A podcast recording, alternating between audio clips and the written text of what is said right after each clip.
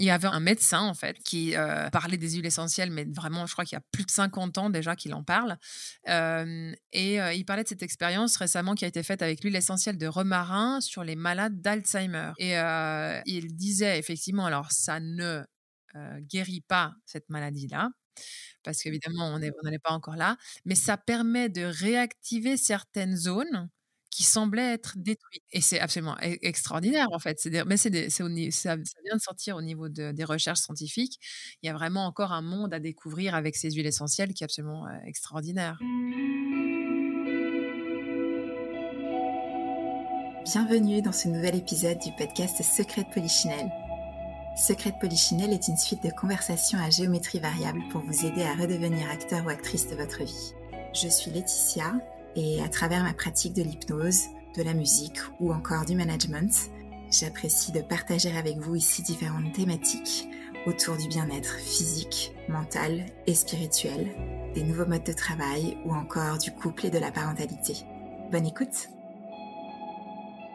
on a parlé donc de l'huile d'olive et du miel la dernière fois. J'avais envie aussi de parler de ton autre activité qui a trait aux huiles essentielles que j'utilise beaucoup moi-même, mais que finalement je connais peu euh, en termes de fabrication, de procédés d'origine, etc. Donc si tu peux nous expliquer ce qu'est vraiment une huile essentielle. Oui, avec plaisir. Bah, j'ai commencé comme toi en fait. Je suis tombée dans le chaudron vraiment euh, par dépit d'autres thérapies et euh, ça m'a sauvée la mise sur plein de, de situations. Et donc j'ai commencé à racheter en fait des produits avant vraiment de tomber dans la production. Donc j'ai commencé par la, fin de la chaîne avant d'y remonter en fait à la source de la chaîne. Ce que c'est une huile essentielle Simplement, c'est la fraction odorante volatile extraite d'un végétal. Et ce qui est fantastique, c'est un principe que nous utilisons pour la distillation, donc pour extraire des plantes leurs principes actifs, donc que sont les huiles essentielles.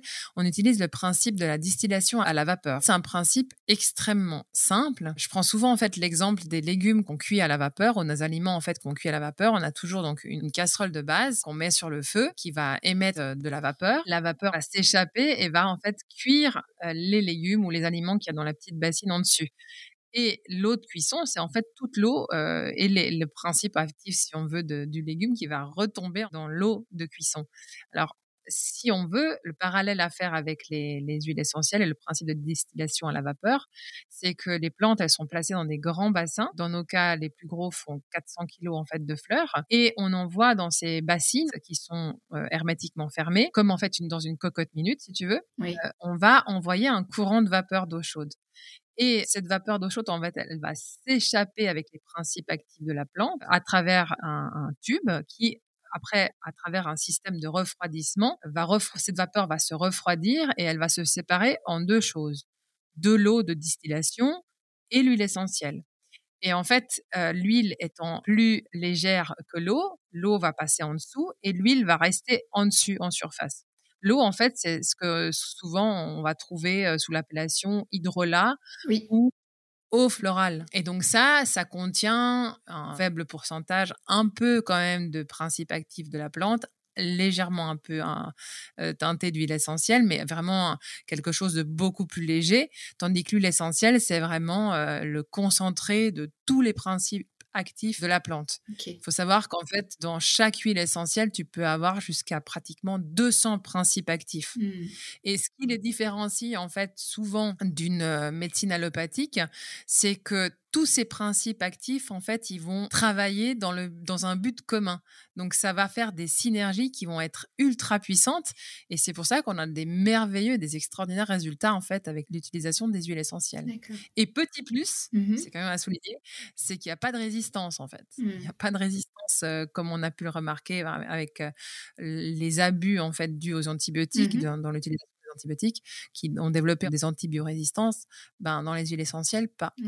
Alors après, il y a quelques cas, c'est ça, ou si tu es peut-être euh, enceinte ou euh, enfin des, cas vraiment très très spécifiques où là, il faut faire un petit peu plus attention selon les huiles, c'est ça? Oui, bien sûr. Alors moi, quand j'avais fait ces cours d'aromathérapie, c'est toujours bien dans tous les secteurs en fait de la santé d'avoir un minimum de formation avant de se lancer puis de faire n'importe quoi même si moi, sur moi-même, j'ai un peu fait euh, mon propre cobaye, toujours quand même avec tous mes bouquins. Oui, pareil, ouais, j'ai aussi toujours un bouquin sous la main, je trouve, parce que c'est quand même. Les cours en appui. Mais c'est vrai que, quand, disons que moi, ça fait maintenant plus de 13 ans que je les utilise et j'ai pratiquement, je crois, jamais eu de problématique. Mais c'est vrai qu'il faut faire ça, enfin, il faut suivre quand même les consignes. Et puis. il y a des cas où il vaut mieux qu'elle soit diluée, d'autres où tu peux, enfin, voilà, deux, trois petites choses comme ça. Exactement, exactement. Faut pas non plus être alarmiste. Je crois qu'avec toutes les problématiques maintenant environnementales auxquelles on fait face, on, inspire et on respire tous les jours beaucoup plus de mmh. choses qui sont pas bonnes pour nous que ce que représenterait par exemple ce que le danger potentiel que pourrait représenter selon certains les huiles essentielles. C'est vrai de faire des risques de faire entre guillemets des over, euh, mmh. comment on n'appelle pas des overdoses, surdosage dans l'huile essentielle. C'est vrai que c'est euh, c'est rare quoi. Mmh, et puis après oui, je pense que enfin moi ce que je conseille aussi c'est d'avoir un bouquin de référence et comme ça avant de prendre quelque chose on peut toujours regarder quelle est la posologie euh, pour pas faire de entre guillemets de grosses bêtises et c'est très, enfin, ça suffit déjà, euh, je trouve, à, pouvoir au moins euh, savoir un peu quoi utiliser. Exactement. Moi, j'avais fait comme toi, en fait. C'était, enfin, j'y suis vraiment arrivée parce que c'est vrai que souvent, on arrive dans ces médecines qui sont quand même euh, plus anciennes, mais qui sont réputées parallèles alors qu'elles sont très anciennes, hein, dans mmh la plupart des cas. On y arrive un peu par dépit parce que ben, les médecines en fait modernes mmh n'a pas répondu à attendre à un certain moment. Mmh et c'est vrai qu'en se formant, j'avais pris des, un livre, etc. Et j'avais acheté une panoplie assez importante d'huiles essentielles. Et c'est vrai qu'en les utilisant avec l'expérience, certaines te plaisent plus, d'autres moins. Et puis tu apprends vraiment à te familiariser avec leur usage. Ça t'ouvre vraiment la porte sur un univers absolument exceptionnel. Et justement, est-ce que toi, parmi toutes les huiles que tu connais, est-ce que si tu devais en recommander euh, pour du quotidien, euh, enfin qui sont pratiques un peu pour euh, monsieur tout le monde, madame tout le monde, il y en aurait 3-4 que tu recommanderais euh, en priorité d'avoir dans sa, dans sa trousse. Ouais. Il y a la basique, en fait, vraiment, je pense que c'est la lavande parce qu'elle est extrêmement versatile et elle est extrêmement bien supportée par, par, enfin, par la plupart des gens. Et hum, lavande vraie ou lavande fine. Tu sais, il y a plusieurs appellations de lavande. Donc, euh, tu sais, il y a le l'aspic qu'on te recommande pour les piqûres. Y a des... Donc, toi, tu recommandes plutôt la, la basique, quoi, vraiment le type lavande vraie, c'est ça? Je vous donne le cas particulier parce que moi, quand on avait commencé en fait nos productions, on faisait que la lavande hybride, qui est une lavande en fait euh, ou lavandin, lavandin super. En fait, après, il y a des nuances. Ok. Euh, c'est un lavandin. je sais pas, je t'en avais donné quelques échantillons. Je me rappelle plus laquelle tu avais. Oui, je oui. Je me rappelle plus si celle-là faisait partie ou pas. Mais du coup, c'est une lavande qui est très camphré et donc qui, convient extrêmement bien justement pour ce qui est piqûre, ce qui est mal de dos, massage sportif, bain apaisant parce que justement elle a ce côté camphré qui fait un peu un effet froid sur une piqûre mais qui fait aussi un effet chaud quand tu vas prendre un bain chaud. En fait, ça va réactiver donc ça, c'est un usage, ces usages spécifiques. La lavande vraie, quant à elle, elle est extrêmement délicate. Donc tu peux même l'utiliser. Tu mets une ou deux gouttes dans ta crème de nuit. tu peux l'utiliser mmh. sur le visage. C'est un parfum qui va pas du tout attaquer mmh enfin les yeux. Tu sais, par rapport à la, camphrés de la, du lavandin, tu pourrais pas le mettre à côté des yeux parce que c'est comme mmh si c'était de la menthe. En fait, ça te ferait en fait limite pleurer quoi. Donc ça c'est vrai que ce sont des dans la vente tu fais bien de préciser qu'il y a des usages qui sont euh, qui sont très différents en mmh. fonction de la de la variété de la plante qui est qui est distillée.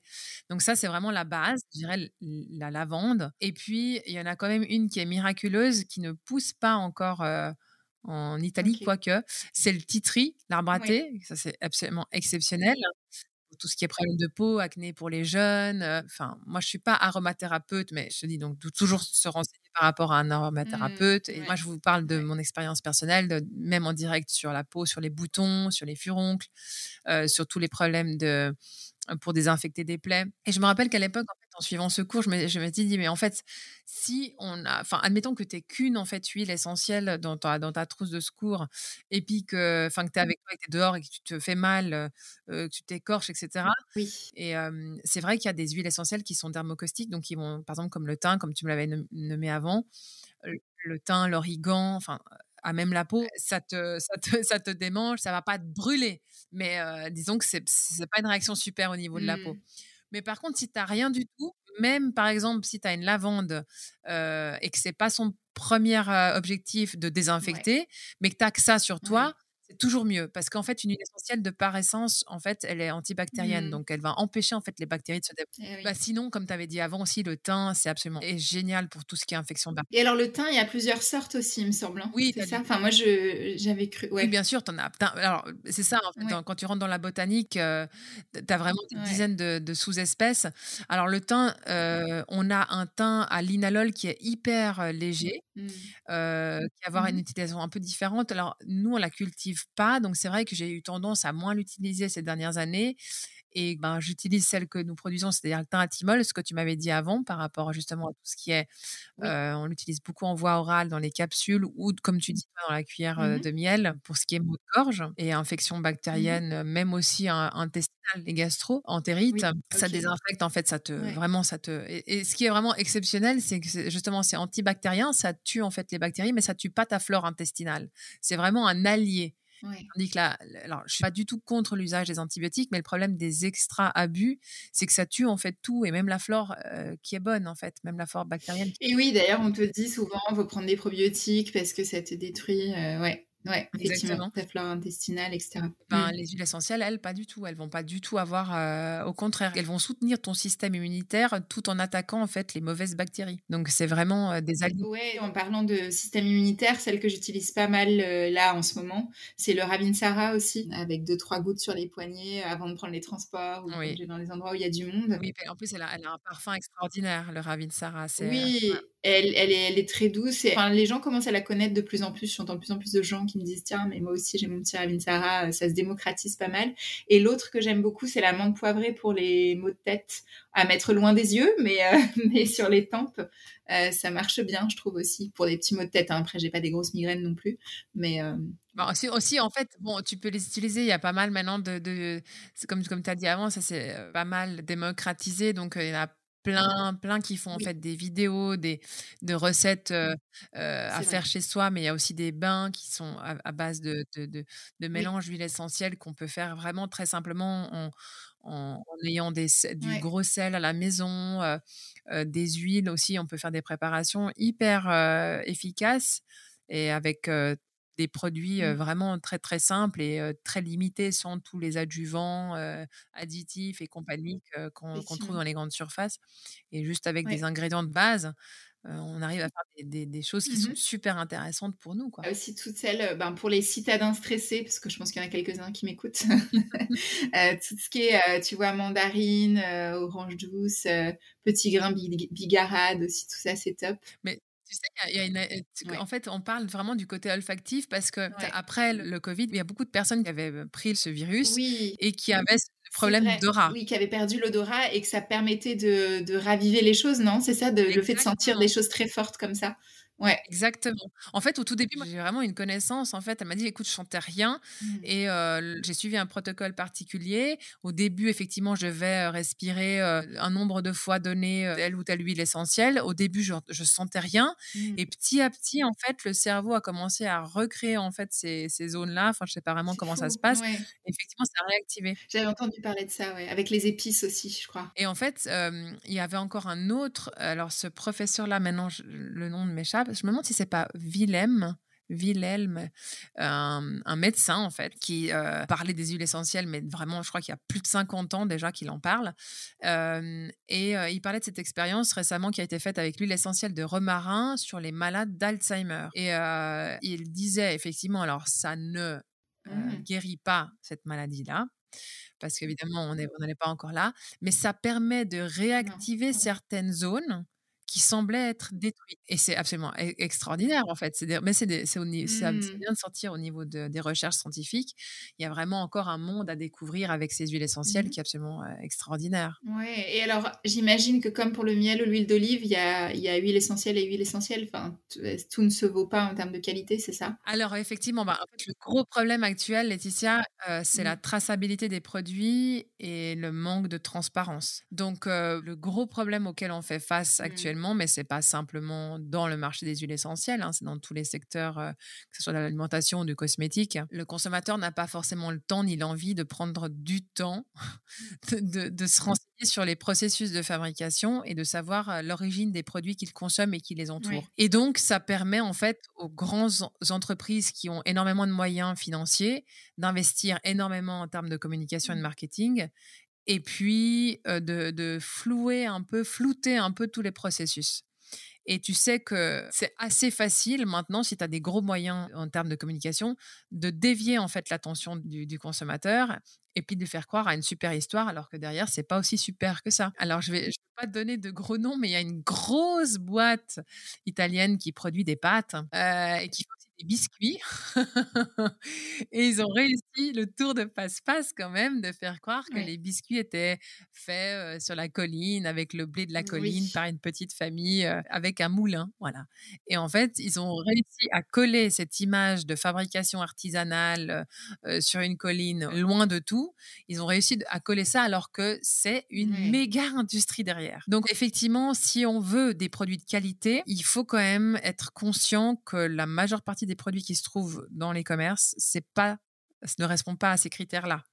Tout simplement parce que pour avoir un produit de qualité, il faut de la traçabilité, il faut du suivi. C'est des, c'est vraiment une attention particulière à chaque étape en fait de la production. Et il y a un commerce international énorme durant ces dix dernières années où il y a aussi des, méga entreprises euh, américaines qui ont euh, inondé le marché des huiles essentielles, qui ont d'énormes moyens financiers, euh, qui font ça au niveau marketing de manière exceptionnelle. Le problème, c'est que, tu vois, j'en discutais justement avec un, producteur du Nord hein, qui produit des huiles essentielles principalement de sapin et de pin, donc de l'Italie du Nord, et il me disait que le problème, en fait, dans les huiles essentielles, c'est le fractionnement des huiles essentielles. Donc, en fait, souvent, c'est pratiquement, c'est pratiquement impossible de déceler en tant que consommateur, même le consommateur averti, de déceler si le produit qu'il détient en main est 100% mmh en fait pur et naturel. Donc il y a des, huiles essentielles qui sont fabriquées à partir de molécules synthétiques. Donc on va extraire l'arôme et on va te le remettre en fait dans une base qui est inefficace pour notre santé. Donc tu vas pas le sentir au niveau olfactif, mais toi en tant que consommateur lambda, t'es pas capable en fait. Tu vas ouvrir ton flacon, ça va sentir l'odeur, mais quand tu vas utiliser, en fait, il y aura aucun effet sur ta santé.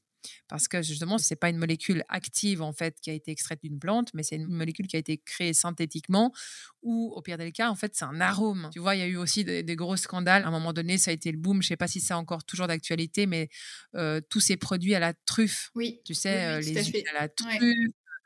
Il y avait tout à la truffe en fait.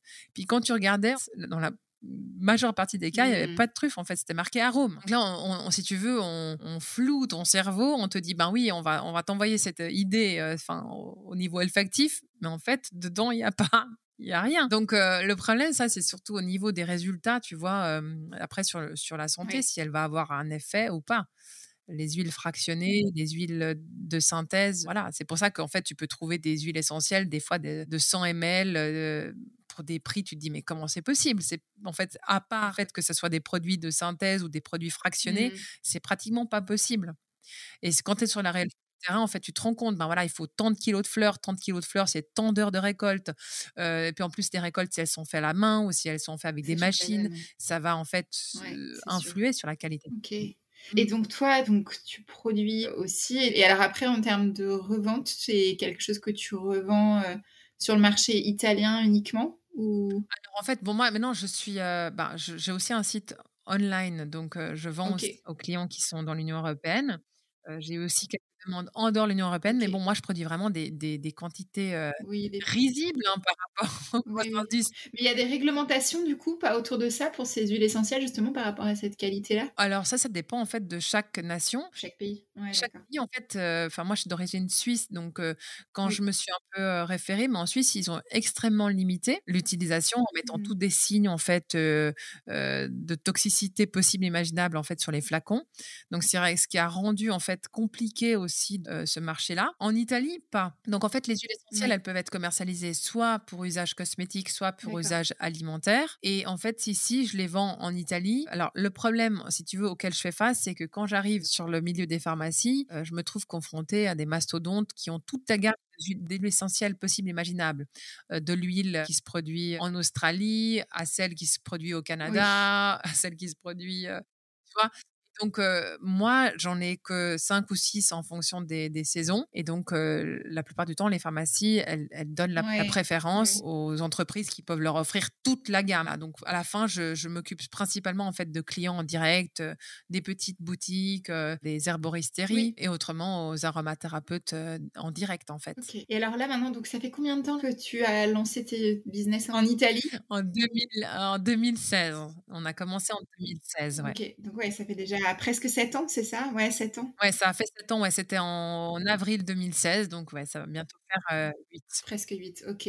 Et si tu devais donner euh, des conseils à quelqu'un qui a envie de se lancer, de... alors en plus, vous avez fait le, le doublon étranger et, euh, et entreprise. Si tu devais, comme ça, par rapport au recul que tu as toi maintenant? Alors, si je vais donner un conseil, c'est peut-être de se concentrer sur une activité. J'avais sous-estimé le temps à passer sur chaque secteur d'activité. Et comment on a, tu vois, par exemple, souvent, je reviens en fait à ce discours, je me reconfronte à ce discours quand j'ai les contrôles euh, de l'organisme de certification biologique. souvent, je leur explique, mais vous savez, moi, j'ai pas un bureau avec 10 euh, employés qui s'occupent en fait de, toute la paperasse pour le bio.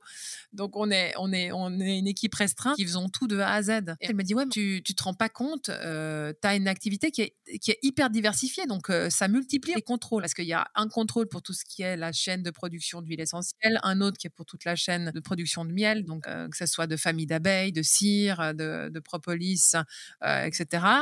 Et euh, tu en as encore une autre avec l'huile extra vierge d'olive et en plus en fait différentes sortes. donc voilà. Ouais, ça, oui, ça multiplie effectivement. ça multiplie. Mmh. Sauf qu'au départ, je me dis bah non, je me lance dans l'agriculture. non, vraiment pas du tout. Je dis voilà, je veux faire tout ça. Alors évidemment, c'est des domaines qui n'ont rien à voir l'un avec l'autre. Donc, si j'ai un conseil à donner, c'est vraiment, je pense, de se déjà de démarrer les trois, quatre premières années sur un domaine précis et vraiment de, de, mettre ses bases sur ce domaine précis en particulier.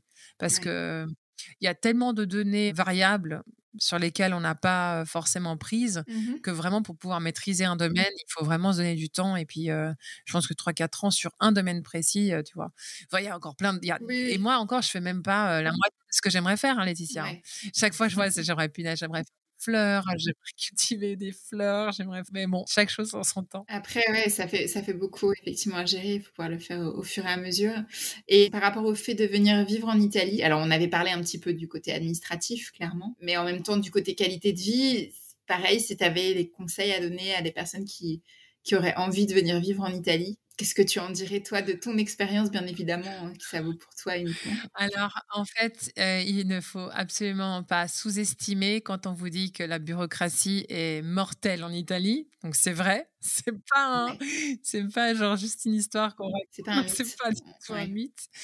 Et, euh, mais je pense que malheureusement, c'est une donnée qui est en train de se, se généraliser un peu à tous les pays du monde, à vraiment à des, à des, vitesses différentes, forcément. Euh, mais c'est, euh, je pense que ça s'est réellement vraiment empiré ces dernières années.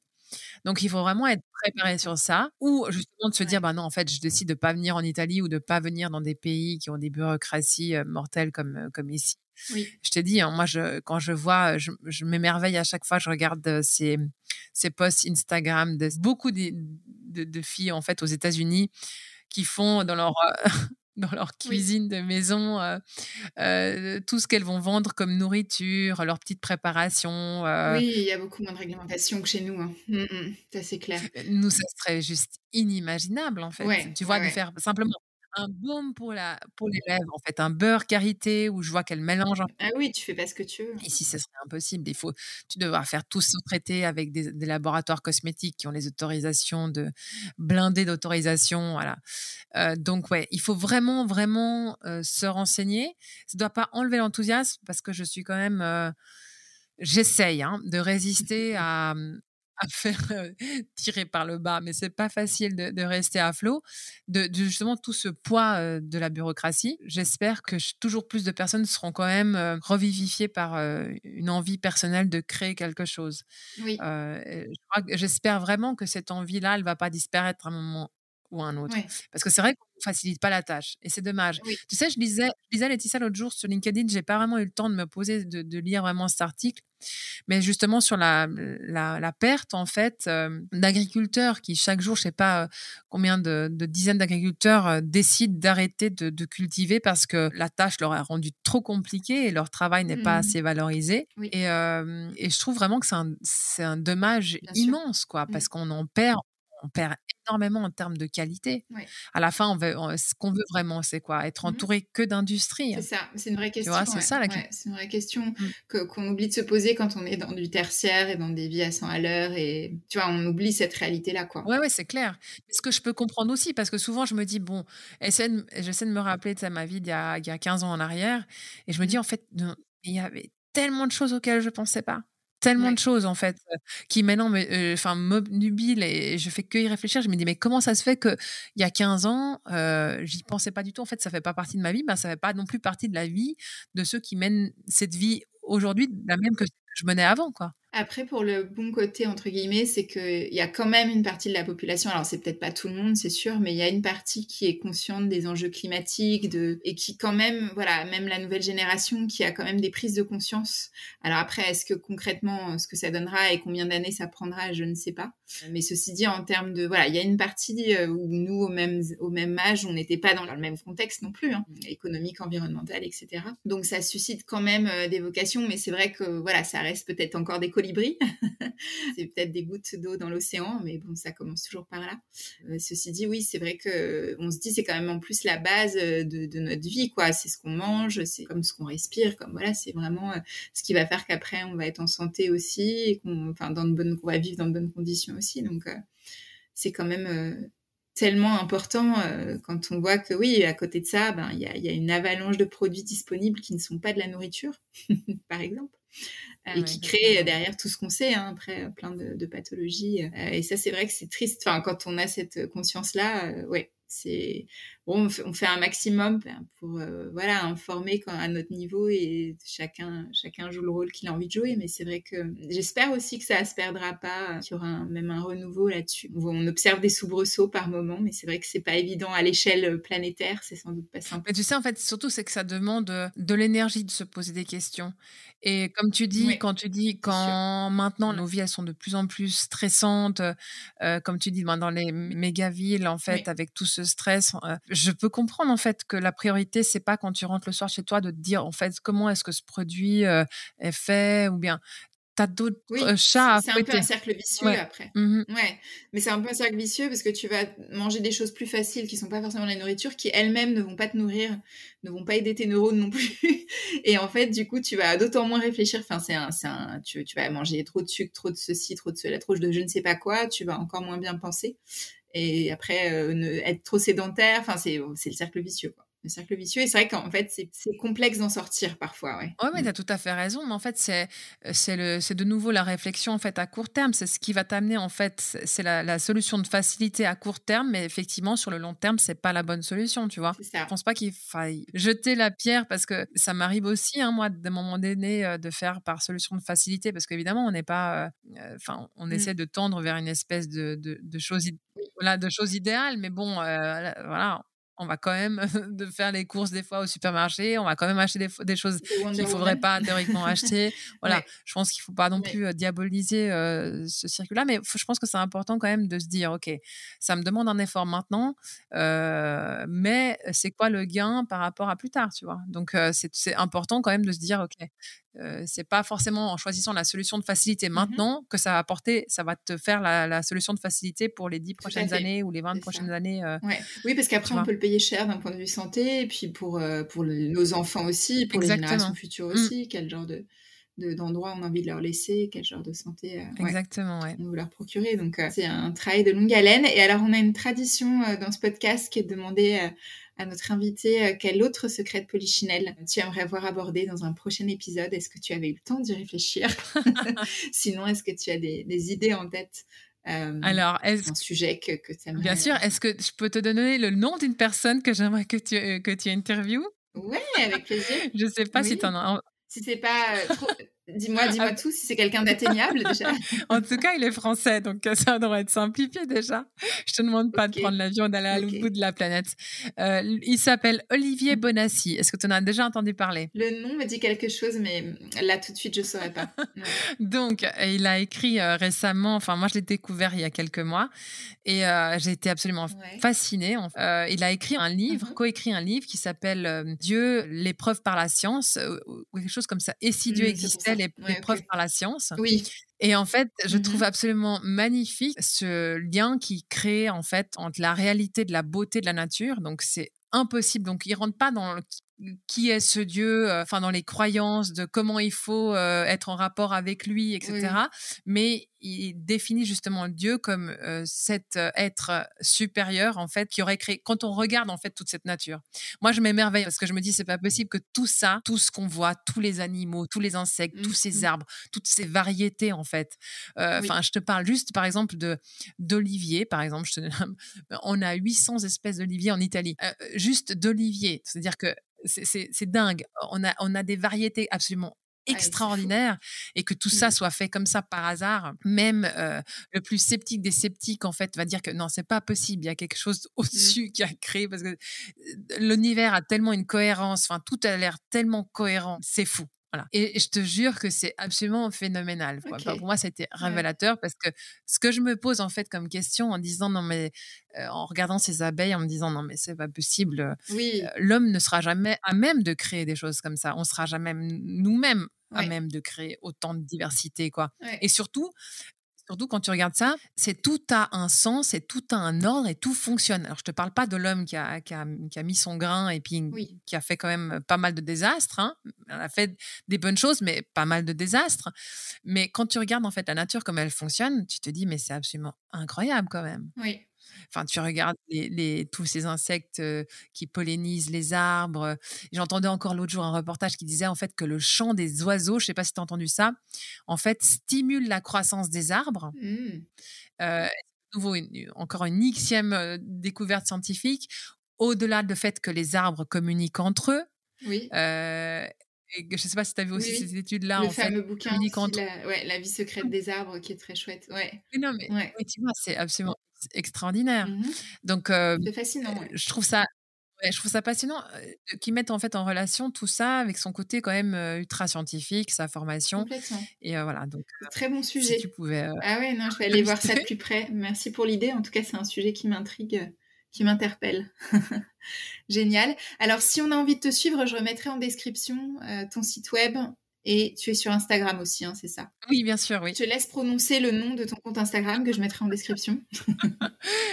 oui, alors désolée, on a, on a l'accent, donc c'est terre d'eccezione, terre d'exception.